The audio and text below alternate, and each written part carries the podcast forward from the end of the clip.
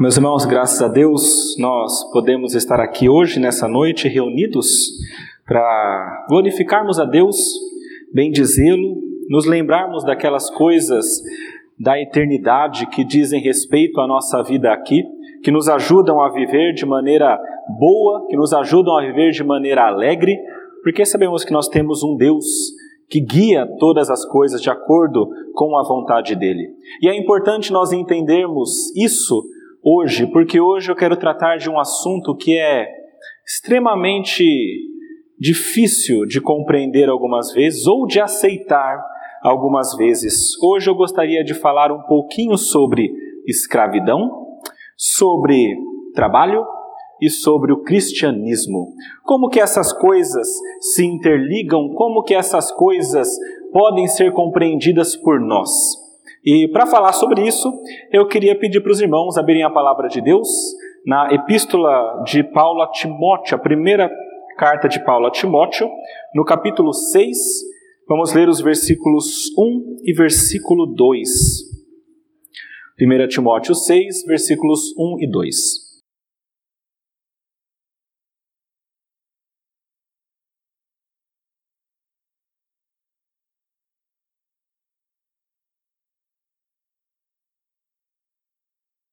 Diz assim a palavra de Deus: Todos os servos que estão debaixo de jugo considerem dignos de toda a honra o próprio Senhor, para que o nome de Deus e a doutrina não sejam blasfemados. Também os que têm Senhor fiel, não o tratem com desrespeito, porque é irmão. Pelo contrário, trabalhem ainda mais, pois ele, que partilha do seu bom serviço, é crente e amado, ensina e recomenda essas coisas. Até a palavra de Deus. Vamos orar? Pedir para Deus nos ajudar nesse momento.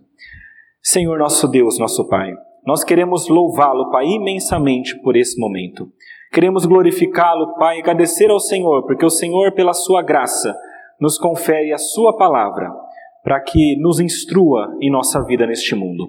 Pedimos, Pai, que a sua graça também nos assista nesse momento, para que consigamos compreender a sua palavra Dá-nos o entendimento necessário e dá-nos a força, Pai, para que nós possamos aplicar essas verdades em nossa vida.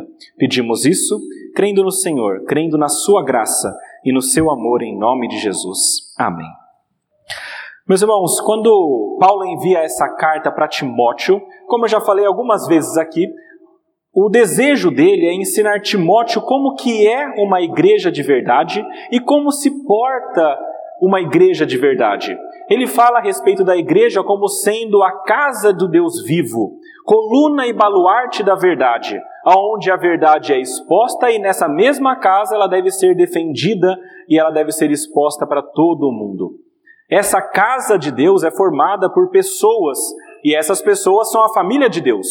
Nós temos os irmãos, nós temos as mulheres mais velhas que são tratadas como mães, os homens mais velhos são tratados como pais, nós temos as, as moças que são como irmãs e os jovens como irmãos.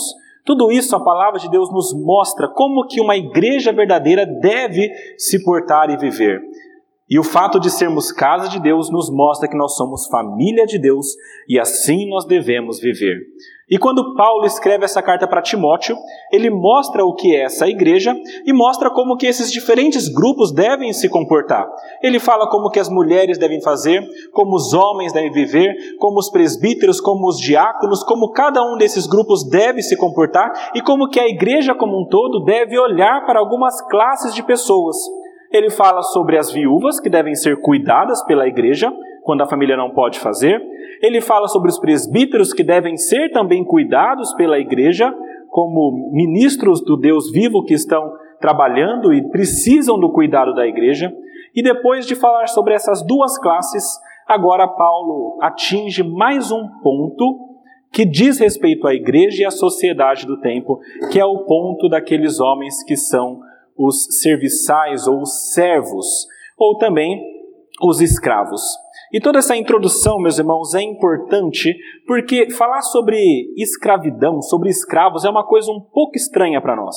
É um pouco estranho porque está longe. Nós não estamos mais acostumados a ver escravos, a ver pessoas sendo utilizadas dessa maneira. E é por isso que nós precisamos compreender um pouquinho melhor o que, que Paulo tem em mente quando ele fala sobre a escravidão aqui. Por isso eu queria trazer para vocês um pouco do contexto aqui da situação da época. Meus irmãos, quando a gente pensa em escravos aqui nessa época, não é aquela mesma escravidão que aconteceu aqui no Brasil há alguns anos atrás. A escravidão que Paulo tem em mente aqui é aquela que ocorria é, no Império Romano, no Império Greco-Romano, aonde pessoas eram escravizadas também, mas de uma maneira um pouco diferente. Meus irmãos, a, a, a, o modo de serviço dos escravos naquele tempo era muito difundido. Era muito difundido. E eu queria só trazer esse ponto para vocês, para que vocês entendam que aquela igreja, ela era formada não só por pessoas livres, mas muitas delas eram também escravas. Naquele tempo, a escravidão era tão comum que alguns historiadores dizem que é, é possível que de 30% a 50% da população que havia naquele local eram escravos. E isso somava aí a mais ou menos 60 milhões de pessoas. Então aquela igreja se situava num local onde aproximadamente 30 a 50% da população, quase metade, 30 a 50 até metade, era escravo. E é por isso que é tão importante que Paulo trate sobre isso, porque era alguma coisa que acontecia a, a, o tempo todo naquele local. E então Paulo trata sobre isso, e talvez você pense que isso está muito longe de você, mas eu queria dizer para você que não está tão longe. A gente vai tentar compreender essa escravidão e tentar retirar alguns ah, ensinamentos para nós aplicarmos especialmente no campo do trabalho. A gente vai tentar entender um pouquinho aqui como que é que deve ser o trabalho do cristão, como que deve ser o relacionamento do cristão com o seu chefe nesse local de trabalho. E essa escravidão, como eu falei, é diferente da que aconteceu no Brasil porque ela não era uma escravidão racial. Aqui no Brasil a gente sabe que a maioria dos escravos eram advindos ah, da, da África, eram afrodescendentes, e por isso, então, era algo totalmente voltado para a questão racial. Naquele tempo, não. Naquele tempo, os escravos eram de origens diferentes, principalmente ah, prisioneiros de guerra, então pessoas que faziam parte de outros, outros povos eram conquistados e então se tornavam escravos, e outros também se vendiam como escravos. É um pouco estranho isso, mas é como se pessoas devessem um valor muito alto, precisassem pagar esse valor, não tivessem dinheiro e então eles decidem vender os seus serviços, se vender como escravos para saldar essa dívida, e alguns desses então buscavam trabalhar e até depois de um tempo conseguiam comprar novamente a sua liberdade de volta. E eu quero fazer uma diferença muito grande entre aquela escravidão e a escravidão do Brasil, porque naquele tempo os escravos eram vistos de maneira um pouco diferente. Aqui, quando a gente pensa na escravidão do Brasil, nós pensamos em principalmente trabalhadores braçais. Naquele tempo, os escravos eram de todo tipo. Havia escravos que eram treinados para serem médicos, para serem mágicos, para serem arquitetos, para ajudarem nos serviços de casa, para serem mestres. Nós temos escravos daquele tempo que eram filósofos. Existe inclusive um, um bem conhecido que é o Epiteto, Epiteto, esse filósofo conhecido era um escravo. E ele era filósofo e atuava na, no campo da filosofia. Isso para mostrar para vocês que, mesmo sendo escravos naquele tempo, as pessoas atuavam nas suas profissões e tinham algum tipo de retorno por essas profissões que elas atuavam. Ainda assim, era escravidão.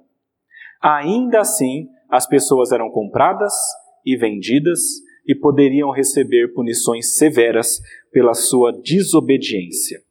E meus irmãos, novamente, eu falo tudo isso para vocês para que a gente tenha esse pano de fundo na mente enquanto a gente tenta compreender esse texto. E enquanto nós entramos no texto, eu queria que os irmãos compreendessem três coisas. Então, se você gosta de pegar os pontos do sermão, são esses. Primeiro, pregue o evangelho no seu trabalho enquanto você trabalha. Pregue o evangelho com o seu trabalho. Segundo deles, sirva a seu irmão com o seu trabalho. E o terceiro ponto, na verdade, são algumas aplicações mais diretas que eu quero fazer para nós aqui. Mas enquanto nós estudamos, então vamos entender que pelo trabalho nós pregamos o Evangelho, pelo trabalho nós servimos o nosso irmão e com essas verdades nós temos aplicações diretas para nós aqui. Mas novamente, antes de entrar no texto, desculpa toda essa introdução, mas é importante. Eu queria responder ou tentar responder uma pergunta que muitas vezes fica no, no fundo da mente dos irmãos quando leem textos assim. E a pergunta é: por que será que Paulo não falou contra a escravidão? Por que será que Paulo, sendo quem era, o teólogo que era, o homem de Deus que era, não utilizou palavras de repúdio à escravidão? E eu queria tentar responder essa pergunta ah, dizendo que, de uma certa maneira, Paulo falou sim contra a escravidão em diversos lugares. E um desses lugares está nessa própria carta. Volta um pouquinho aí, lá em 1 Timóteo, no capítulo 1, lá no versículo 9 versículo 10. 1 Timóteo, capítulo 1, versículos 9 e 10. Ali Paulo traz uma lista de pecados que são cometidos por pessoas que ah, não são justas, e dentre esses pecados ele fala sobre homens que são rebeldes, irreverentes, pecadores, ímpios, profanos, parricidas, matricidas, homicidas, impuros, sodomitas e, olhe só, raptores de homens. Ele coloca na lista de pecados homens que são raptores de outros homens, que roubam outros homens e possivelmente para vender como escravos. Paulo entendia sim que a escravidão não era uma coisa boa, e ele entendia sim que essa situação não era a ideal e que deveria, em algum momento, mudar. Ele mostra que ele é contra a escravidão, por exemplo, quando em Gálatas, lá no capítulo 3, nós lemos aqui no versículo 28, ele diz que não existe mais judeu, nem grego, nem escravo, nem liberto, são todos ah, igualmente filhos de Deus quando estão em Cristo Jesus. Ele mostra que existe igualdade entre todas as pessoas, seja essa pessoa de uma etnia X ou Y, seja ele homem ou mulher, liberto ou escravo. E ele fala também que a escravidão, se possível, ela deveria ser deixada. Ele fala para escravos que, se escravos pudessem, eles deveriam deixar a escravidão. Isso está lá no capítulo 7 de 1 Coríntios. 1 Coríntios, no capítulo 7, versículo 20 e 21, ele fala acerca de pessoas que receberam a Cristo em um dado momento da vida. E aí ele trata sobre pessoas que estão casadas com outros que são ímpios e tal. E no meio dessa discussão, ele fala, no versículo 21, Foste chamado sendo escravo? Não te preocupes com isso. Mas, se ainda podes tornar-te livre, aproveita a oportunidade. Ou seja, se você foi chamado escravo, isso não é o mais importante. Não te preocupa muito com isso. Se puder, alcance a liberdade.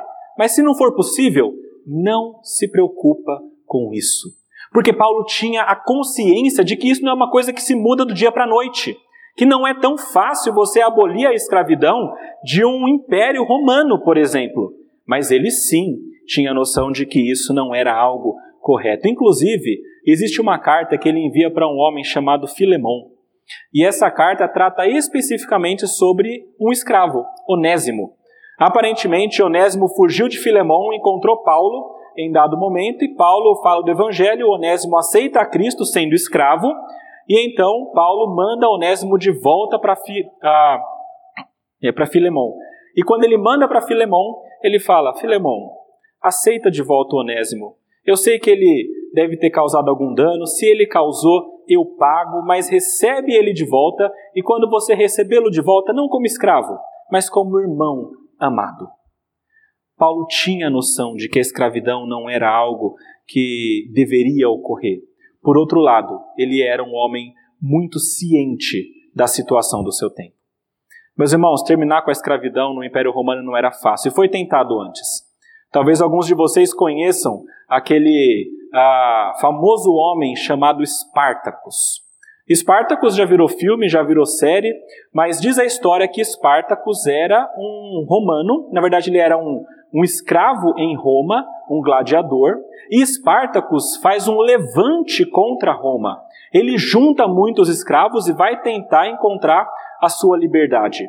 E a história diz que ele junta um exército até de chegando até 100 mil homens, alguns falam, e este exército ele tenta ir contra Roma. O resultado nós sabemos. Ele é destruído. Todas as vezes que ele tenta, algumas vezes ele ganha, mas outras ele perde, e na batalha final, com mais ou menos 20 mil homens, ele luta contra um, uma, um batalhão romano e ele é destruído naquela batalha, e 6 mil homens sobram. E esses 6 mil homens que sobreviveram nessa batalha, para que fique muito claro que qualquer levante contra a escravidão não é permitido em Roma, eles são crucificados seis mil homens crucificados em um campo, para que todos vissem que a luta contra a escravidão não seria tolerada. Agora, meus irmãos, imagine você, naquele tempo, sendo um cristão, um grupo minoritário, que já é perseguido, e você começa a espalhar que você é ah, abertamente contra a escravidão, e você quer que as pessoas lutem contra a escravidão naquele momento. Isso seria a única coisa que faltava para que a igreja fosse totalmente massacrada. Mas Paulo sabia disso. É por isso que ele não toca em pontos que são periféricos, mas ele considera a questão central do cristianismo. O cristianismo não é principalmente sobre a situação social do homem. É importante também, mas ele é principalmente sobre a situação espiritual do homem. E é sobre isso que Paulo vai tentar tratar. E é claro que nós sabemos que enquanto ele trata isso, aos poucos ele vai colocando a sementinha do que é a humanidade, falando que o homem é igual ao outro, falando que todos são dignos, falando que não deve ter escravo nem livre, e isso em dado momento se torna aquele combustível necessário para que a escravidão acabe em vários países. Meus irmãos, Paulo sabia que a escravidão era errada, no entanto, ele tentou ah, demonstrar para aqueles que eram escravos a maneira que eles deveriam ah, viver no meio da escravidão. E a primeira coisa que ele ensina é que, por meio do trabalho do escravo, ele poderia e deveria pregar o evangelho. Ele deveria pregar o evangelho com o trabalho dele. E isso está no versículo 1 do texto que a gente leu. Ele fala: Todos os servos que estão debaixo de julgo considerem digno de toda a honra o próprio Senhor. A palavra servo aqui é a mesma a de dulos, que é aquele que é servo, aquele que é escravo, e aqui fala sobre um tal de jugo. Jugo, para quem não sabe, era uma, um artefato de madeira usado para colocar em cima de bois. E então juntava dois bois, colocava o jugo em cima e esse jugo era atado a alguma coisa que iria ser carregada ou talvez ah, algo que iria roçar a terra. Então o jugo era uma ferramenta usada em bois e passou a ser um sinal de escravidão e de uma escravidão que talvez não fosse da mais tranquila. E outro detalhe importante aqui é que quando Paulo fala sobre o Senhor, ele não usa uma palavra que é comum no Novo Testamento para Senhor, que é Kyrios, mas ele usa uma outra palavra que é déspota. Interessante ele usar essa palavra, porque essa palavra significa um soberano, alguém que tem total poder e absoluto sobre algo ou sobre alguém. Então Paulo olha para aqueles servos dizendo: vocês são escravos, estão debaixo de jugo, mas o que eu estou falando para vocês é que vocês devem considerar digno de toda a honra aquele que é o déspota sobre vocês. E aqui, meus irmãos, parece que ele está falando sobre um senhor que não é crente. E eu acho muito interessante que Paulo aqui utiliza a palavra considerar. Ah, é muito fácil nós externamente demonstrarmos que nós respeitamos alguém. Nós falamos da boca para fora, nós colocamos alguma coisa para inglês ver, mas por dentro o nosso coração está revoltado e indignado e não aguenta aquilo. Meus irmãos, o que Paulo está falando é: considerem aquele que é o Senhor sobre vocês digno de toda a honra. Ele não queria que fosse apenas uma demonstração externa, mas ele queria que fosse uma coisa interna, que eles entendessem isso e que fosse algo de convicção. É diferente quando você faz algo por obrigação externamente e quando você faz algo por convicção. Pensando em trabalhos ah, nos nossos tempos, é diferente quando, diante do seu chefe, você, por obrigação, usa palavras bonitas para que ele fique feliz e no seu coração, ou quando você sai do público, você xinga. No seu coração, você fica indignado com ele e você não quer nada de bom para esse chefe.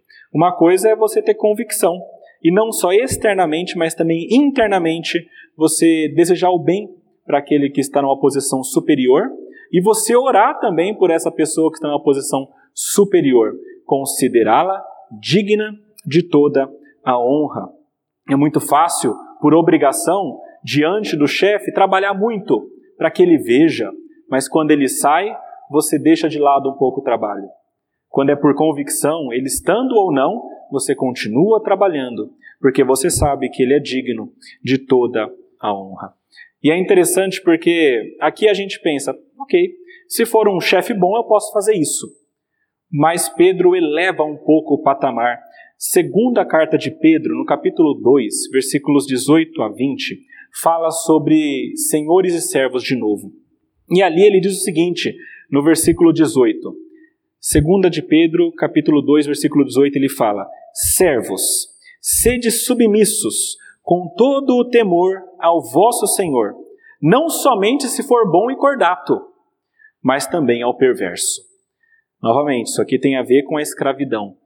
Mas eles eram ordenados por Pedro a continuarem sendo submissos e por Paulo a considerar dignos de honra aqueles homens que eram senhores, inclusive sendo homens que não eram bons.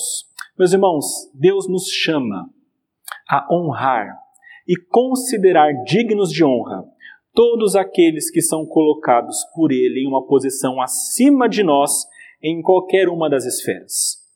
Nós falamos isso sobre a esfera civil, isso é verdade na esfera eclesiástica, isso é verdade no trabalho, isso é verdade em casa, na família. Sempre que existe alguém que foi colocado em uma posição acima, com autoridade, essa pessoa deve ser respeitada e considerada digna de honra. E uma pergunta então que eu tenho para você pensar um pouquinho na sua vida. Como que você tem honrado os seus superiores no seu trabalho? Ou como que você tem honrado os seus superiores nas outras esferas? Será que de maneira externa para não sofrer algum tipo de punição? Ou será que de fato você entende que eles são dignos de honra porque Deus colocou eles nessa situação? Um bom modo de saber se você honra verdadeiramente aqueles que estão acima ou não, é você considerar um pouquinho o que, que você pensa, o que passa na sua cabeça quando essa pessoa te frustra, quando essa pessoa faz algo que você considera errado. Será que você continua honrando ou será que dentro do seu coração você começa a utilizar alguma palavra que não seja muito correta ou muito honrosa em direção a ele? Como que você tem honrado aqueles que estão acima no ponto do seu trabalho?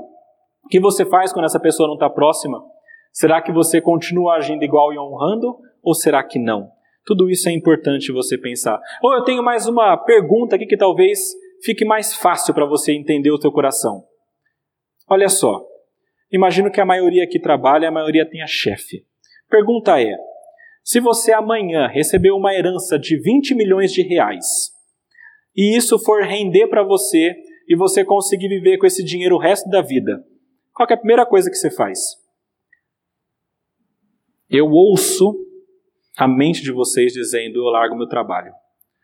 Eu deixo de trabalhar e eu saio e eu deixo meu chefe também e se eu puder, eu falo poucas e boas para ele. Muitas vezes esse é o nosso coração, porque a gente só está ali muitas vezes com o entendimento. Eu estou aqui para trabalhar, para ganhar o meu dinheiro e, e o meu chefe é um, é um mal necessário. Mas, meus irmãos, a palavra diz que aqueles que estão acima de nós, em alguma posição, eles devem ser considerados dignos de honra. Você não está ali somente porque você necessita, mas porque é um modo que você glorifica a Deus. E é importante isso estar firme na sua mente. Você deve considerar isso no fundo, no íntimo do seu coração. Eu vou dar um alívio para vocês. Naquele tempo, eles não poderiam escolher os seus mestres, é claro. Eram escravos, eram servos. Estamos em um tempo em que isso não é verdade. Hoje você pode sim escolher o mestre que você serve ou seu chefe, porque você não é obrigado a ficar em uma empresa só, trabalhar para um lugar só. Há situações em que você é obrigado a fazer uma coisa ou outra, ou ficar em um lugar por conta de condição financeira, mas via de regra é possível você mudar. E isso é uma coisa boa para nós, mas enquanto você não mudar, onde quer que você esteja, aquele chefe que está acima de você naquele momento, esse deve ser honrado. Nunca se esqueça disso. Você pode trocar, mas até trocar, continua honrando aquele que está acima de você. Porque isso, meus irmãos, é o modo que Deus usa para pregar o Evangelho, para trazer o bom testemunho. O bom procedimento dos servos dava bom testemunho para aquelas pessoas, para aqueles homens. A palavra diz: para que o nome de Deus e a doutrina não sejam blasfemadas. Os servos deveriam trabalhar bem e honrar os seus senhores, porque isso faria com que o nome de Deus fosse glorificado. Ou seja, se eles não fizessem isso, trabalhassem mal, não honrassem os seus chefes, então a palavra de Deus, o evangelho seria blasfemado e o nome de Deus seria blasfemado. Então essas pessoas estariam falando mal do evangelho por conta do modo como aqueles homens estavam se comportando. Meus irmãos, o que nós fazemos ou deixamos de fazer reflete diretamente no nome de Deus. O que você faz ou deixa de fazer reflete diretamente na honra que é prestada ao nome de Deus e na honra do Evangelho. É por isso que nós temos de pensar com, com o máximo de cuidado e carinho possível com o modo como nós estamos nos portando. Imagina naquele tempo, Imagine que você é um senhor de, de alguns escravos. E então, de repente, chega uma coisa nova na cidade que é chamado de evangelho. Parece que alguns homens estão seguindo um, um, outro homem que diz que é Deus que veio, morreu crucificado e salvou. E esses homens começam a se juntar. E alguns dos seus servos vão também. E eles começam a se juntar com esse povo. E depois de um tempo, você começa a perceber que estes homens que eram seus servos, trabalhavam bem, começaram a andar com esse povo, eles começaram a se tornar pessoas respondonas. Começaram a se tornar pessoas que são ah, ah, pouco confiáveis, que trabalham pouco, trabalham menos. Qual será a visão que este Senhor teria desse novo evangelho, dessa nova, dessa boa nova que está chegando na cidade? Será que ele se interessaria para conhecer? Será que ele gostaria de saber o que é essa nova doutrina, esse novo ensinamento? Ou será que ele queria parar, passar longe de tudo isso que estava sendo ensinado naquele local?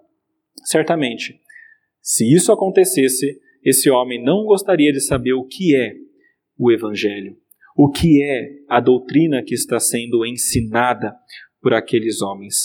E aí eu trago de novo o nosso trabalho, com o procedimento que você tem Será que você está glorificando a Deus ou não? E será que o seu chefe e as pessoas que estão ao redor, elas desejam conhecer mais daquilo que você segue ou será que elas querem distância? Isso depende do modo como você vive, do modo como você se comporta no trabalho, do quão bem você trabalha ou não. Por exemplo, se o seu chefe entrasse no culto agora, será que ele ficaria surpreso ah, você aqui? Não sabia que você era crente. Ou será que ele ficaria surpreso? Você aqui? Não dá para você ser crente, não.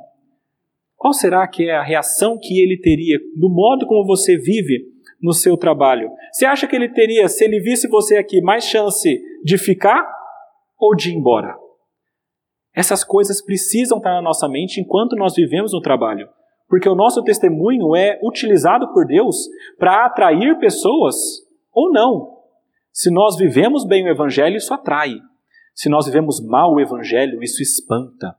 Nós lemos um texto que fala lá em Atos 2, a igreja vivia de tal modo que contava com a simpatia de todos, porque as pessoas olhavam e viam que eram diferentes, era um modo de vida diferente, e não só na igreja, não só nas reuniões, mas em todos os locais. Então eles falavam: esse povo é diferente, esse povo é bom, eu quero ser como eles. É assim que deve ser a nossa vida. Qual que é a principal propaganda de um salão de beleza?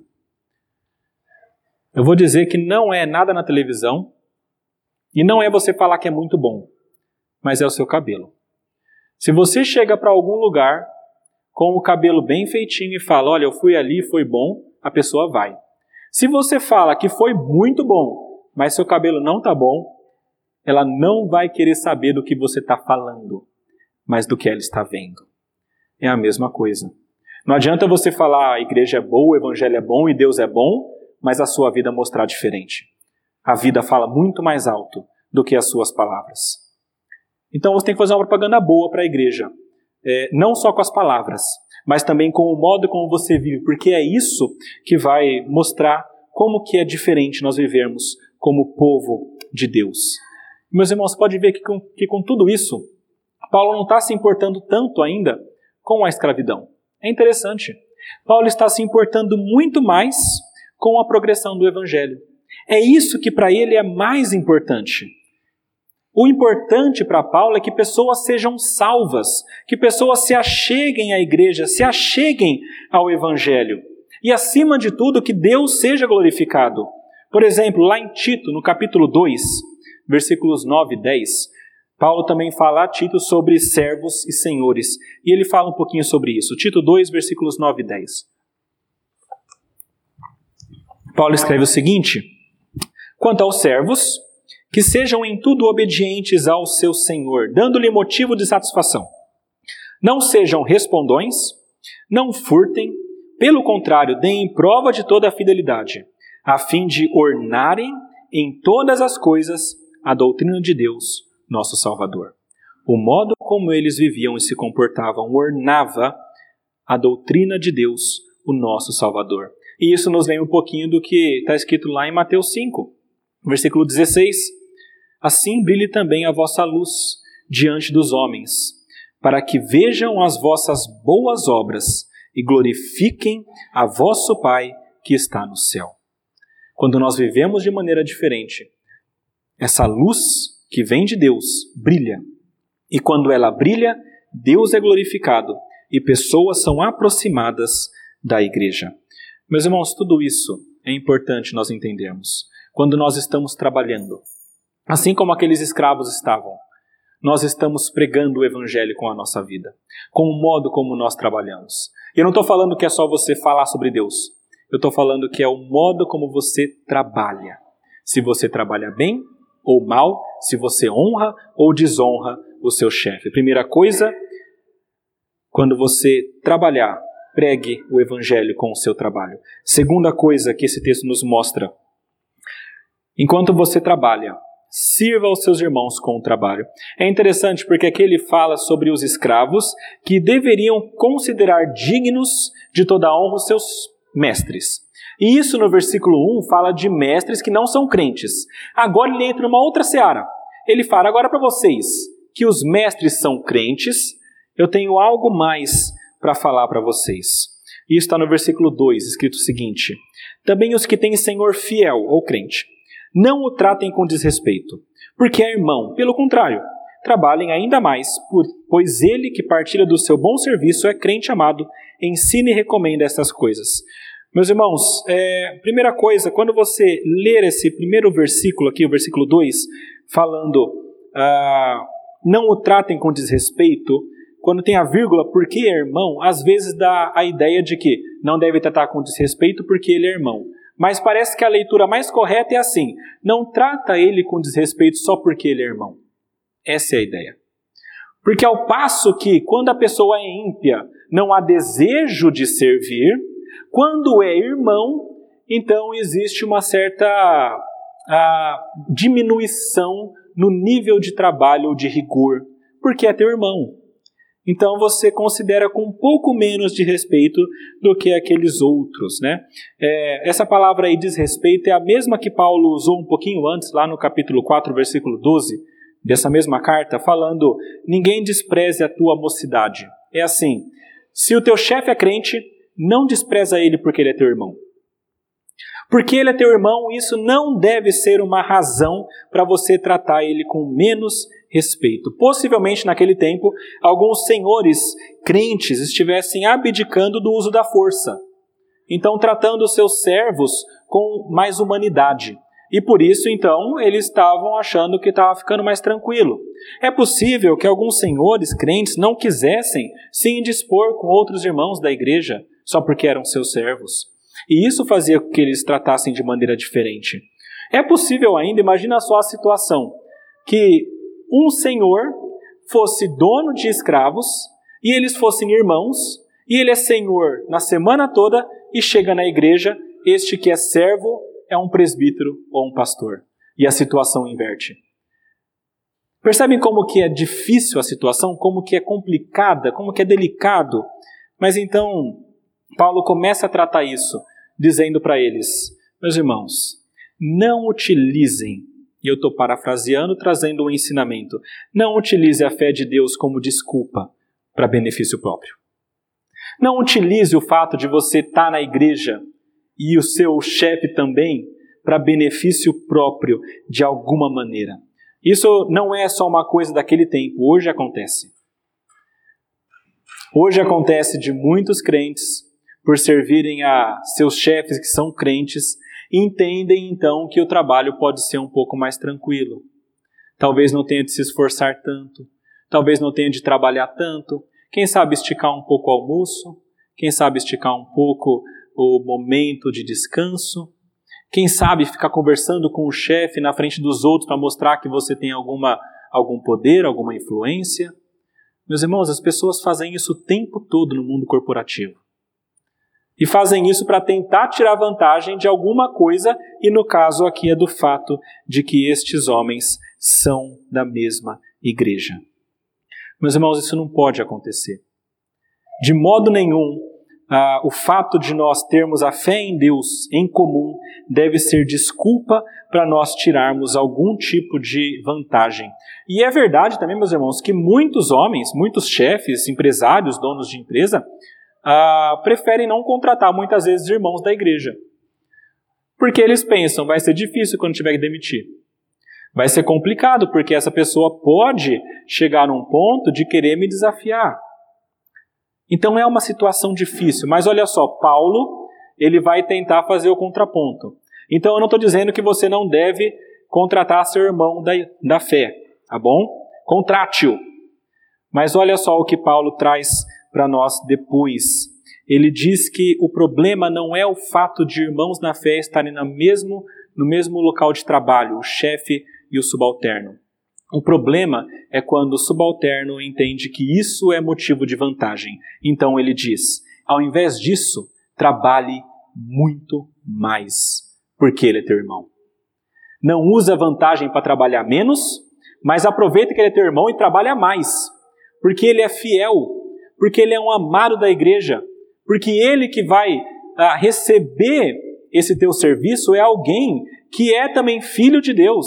Então faça isso com amor para este homem que é também o seu chefe. Pelo contrário, trabalhem ainda mais, pois ele partilha do seu bom serviço, é crente e amado. Os chefes que são crentes da nossa igreja devem ser considerados dignos de todo respeito e devem receber o melhor do nosso trabalho. Não é ali que nós devemos receber alguma vantagem, mas é ali que nós devemos mostrar ainda mais que nós somos cristãos e queremos servi-lo.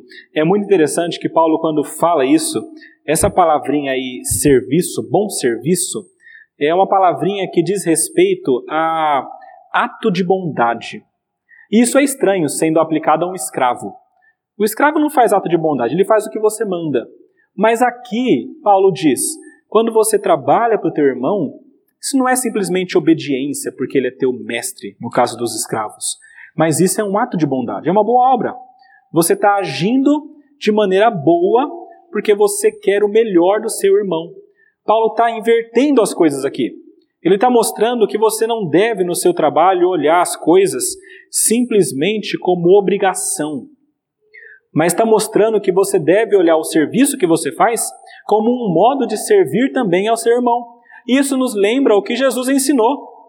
Jesus nos mostra, por meio da sua vida, das, das suas palavras, que o serviço ao irmão, que o serviço é aquilo que mais identifica nós com ele.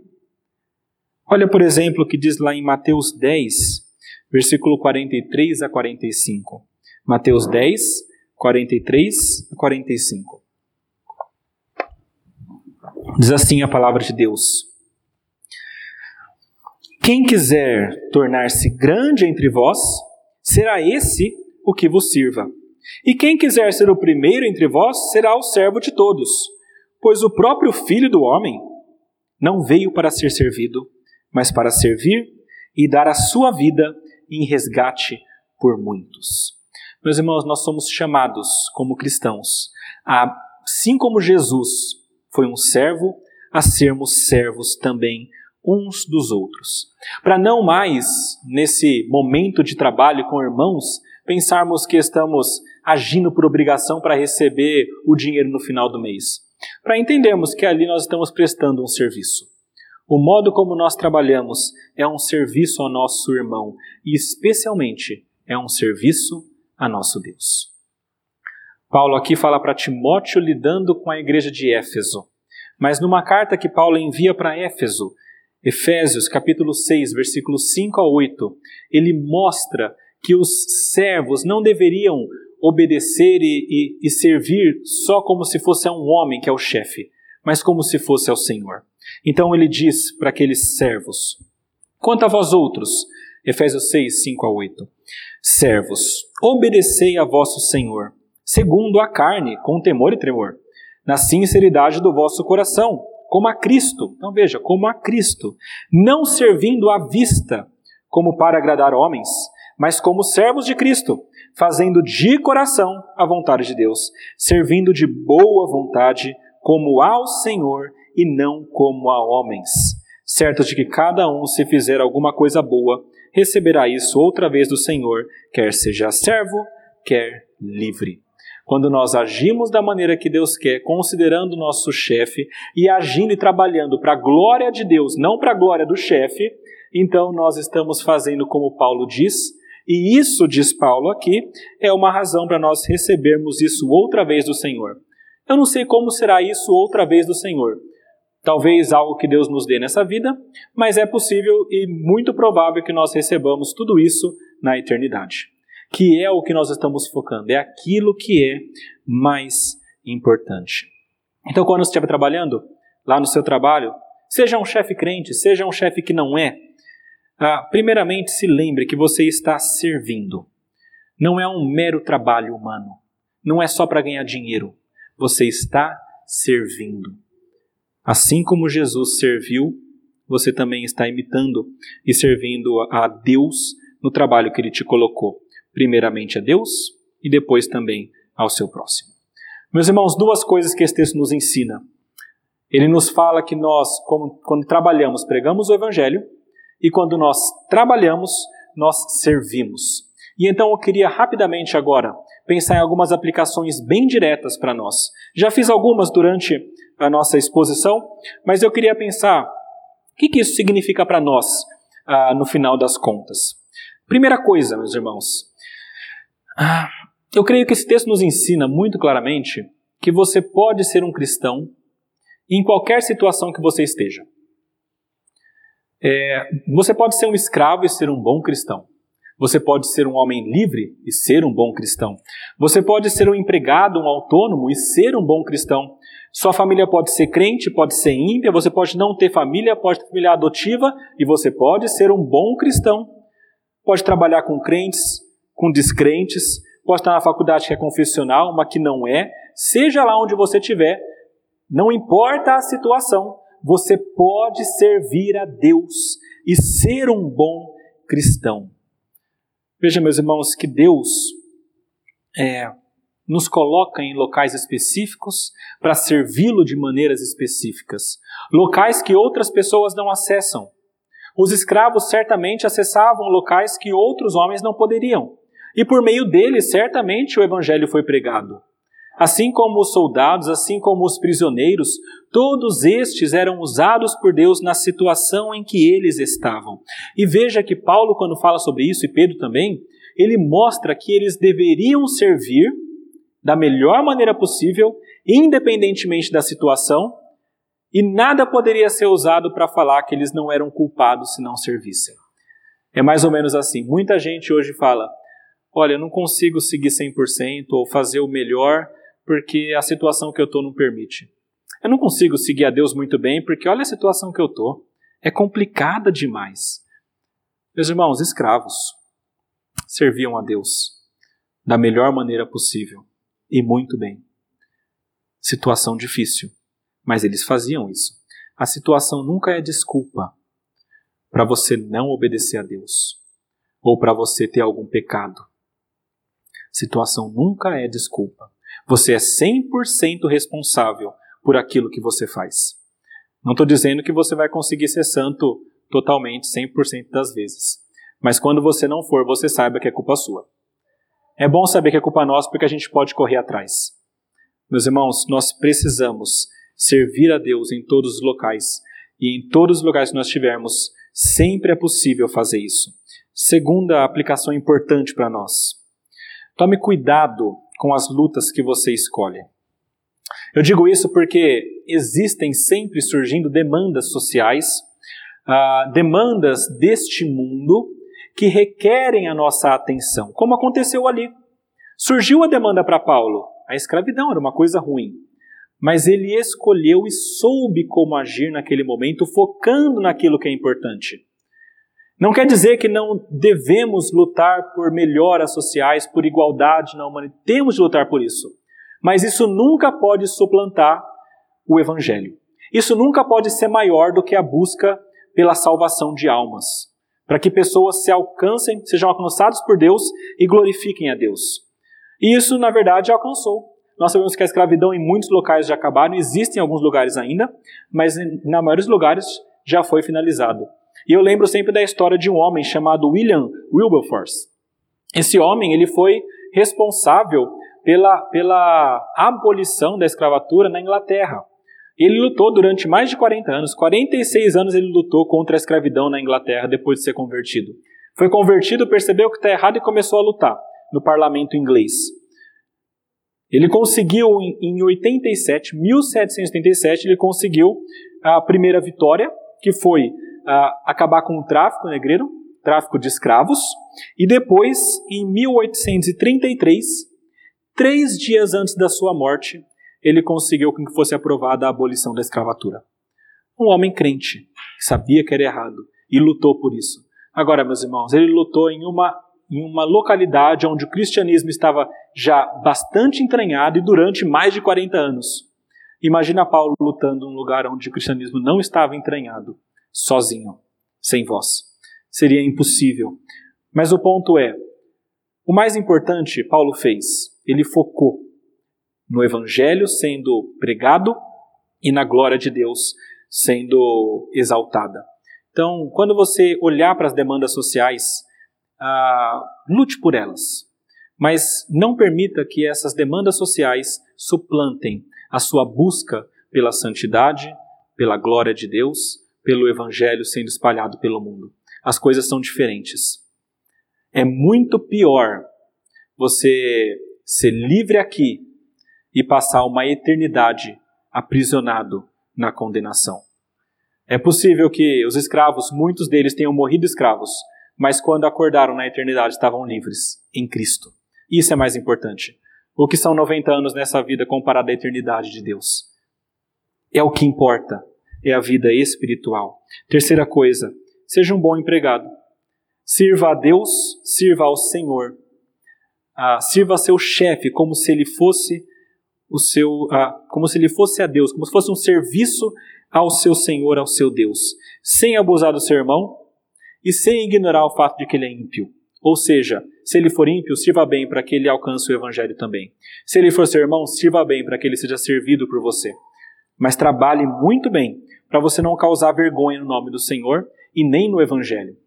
Quando nós trabalhamos mal, Paulo diz que o nome de Deus é difamado, é, é blasfemado, assim como o evangelho. Então, se você trabalha mal e é conhecido como cristão, pode ter certeza que você em algum momento pode ser pedra de tropeço.